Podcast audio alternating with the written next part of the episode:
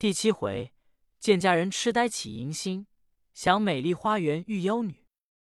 话说周志奎在屋内枯坐无聊，思想王月娥。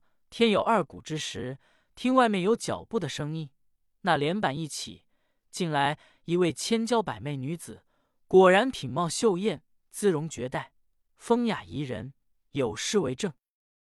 但只见头上乌云，巧碗盘髻，髻星横插白玉簪，簪压云鬓飞彩凤，凤头鞋衬白子衫，衫那半吞描花腕，腕带穿着是发蓝，蓝缎宫裙捏白茧，茧下微露小金莲，莲花裤腿鸳鸯带，带配香珠颜色鲜，鲜艳秋波芙蓉面，面似桃花柳眉弯，弯弯柳眉衬杏眼，眼含秋水鼻悬胆。胆垂一点樱桃口，口内银牙细嘴含，含情不露多娇女，女中国色，好似九天仙女临凡。周志奎一瞧，正是月娥，忙说：“贤妹，你可来了？我正想你如大汉之望云霓，你今一来，真遂我生平之愿。”书中交代，来者并非是真王月娥。原本是天台山一个精灵，有三千五百年道行，天天至城隍山前去听经。从此路过，见周志奎想王月娥发疯，他倒是好意，变出个王月娥度托度托他。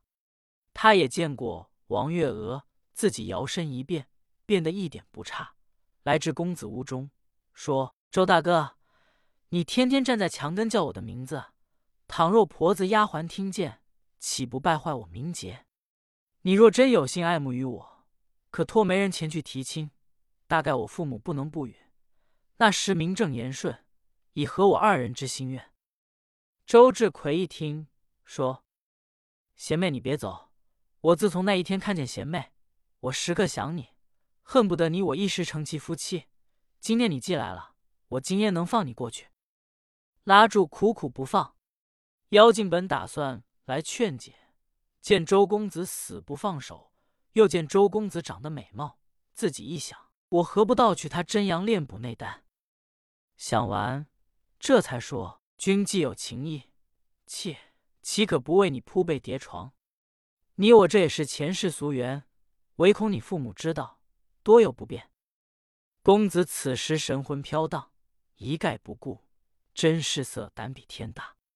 当时二人携手把腕，共入罗围，鸾颠凤倒，如醉如痴，直至更交四鼓。妖怪说：“我走了，恐其被人查出。”公子说：“你多时来？”妖怪说：“明天来。”由这一天就天天出谷来，二人喝酒谈心，追欢取乐，食则同桌，寝则同床，天天如是。人有多大精神，闹得周志奎精气神三宝损亏，饮食不进，面如白纸，一日不如一日。员外不明底细，以为他念书用功，劳神过度，焉知他竟在夜里用了功。今天和尚一掌把妖气打散，公子当时没了气。员外心疼儿子，急呆了。苏北山也是后悔，真是见补不见医，这怎么好？正在为难，见公子悠悠气转。和尚说：“我越瞧你越有气。”过去伸手要打，给苏北山阻住。员外见儿子好了，也放了心。公子此时定了定神，要一碗白糖水，妖气也散了。和尚说：“我们捉妖，叫周福、周禄二人把韦陀拿过去。”二人前去也抬不动。周福星说：“看这围驼不很重，怎么两人会抬不动？”和尚说：“我就知道你们抬不动。”说着过去伸手就把围驼拿开。原来妖怪压在围驼底下，一股黑风起来，要大肆横行。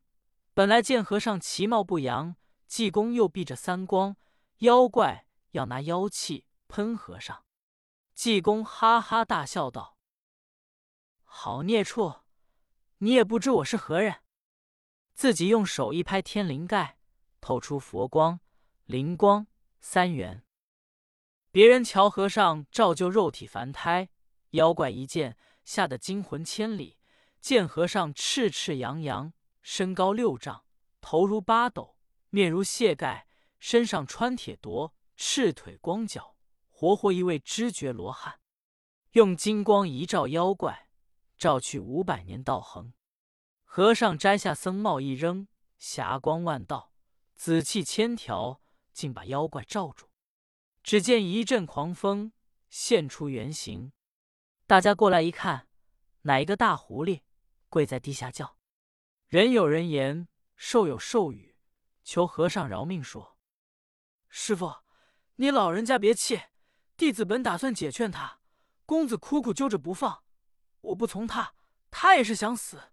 师傅呀，你老人家慈悲慈悲，放了我，再也不敢滋事了。和尚这才过去，把帽子拿起来，说：“好东西，我今天便宜你这条命。你再遇到我和尚手里，我定用掌心雷劈你。”妖怪自己走了。老员外见儿子也好了，把和尚请至书房摆酒。邀苏北山陪着，喝了两杯。周员外把北山叫到一旁，说：“贤弟，你看你侄儿也好了，妖怪也捉了。我这家当你说句话，我在和尚面前尽点心，你只管说，我不驳回。”苏北山说：“兄长，你打算要给济公银子，那可不行。圣僧的脾气古怪，最不爱财。前次给我家治病。”给赵文慧治病，我们皆打算要给银子，奈和尚分文不要。依我倒有个主意，兄长治教铺要顶八抬轿，全分执事，把韦陀抬了，送回灵隐寺，那倒体面，圣僧定愿意。别提给银子，他的徒弟富户施主很多。二人商量好了，回至书房，见和尚还喝着酒。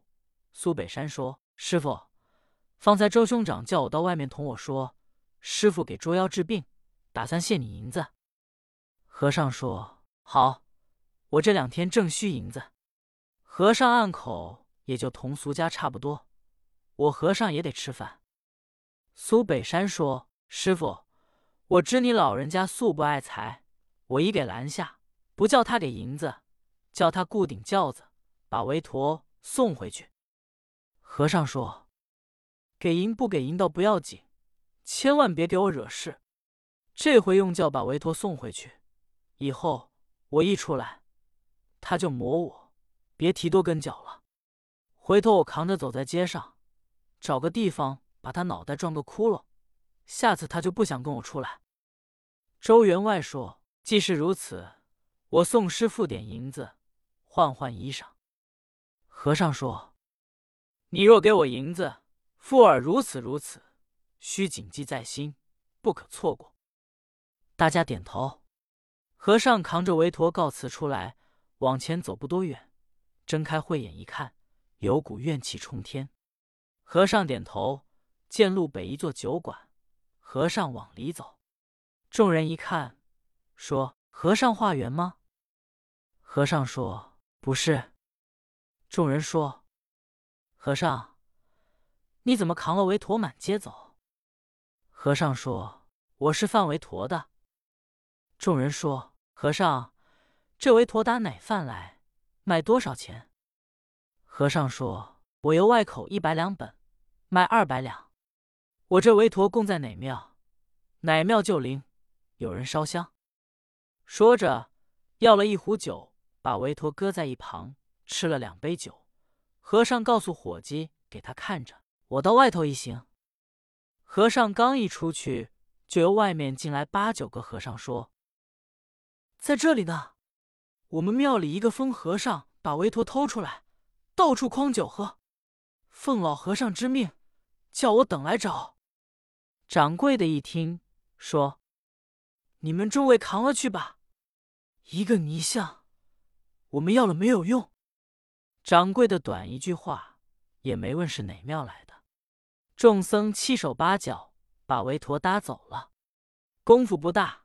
济公回来一进门，哟，我的货哪里去了？掌柜的说：“你们庙里和尚扛走了。”济公说：“他是哪庙的？”掌柜的还不出话来。和尚说：“你给人家蒙了去，你赔我二百两银子。”没有，咱们是一场官司。众饭客皆说：“堂官，这是你不是？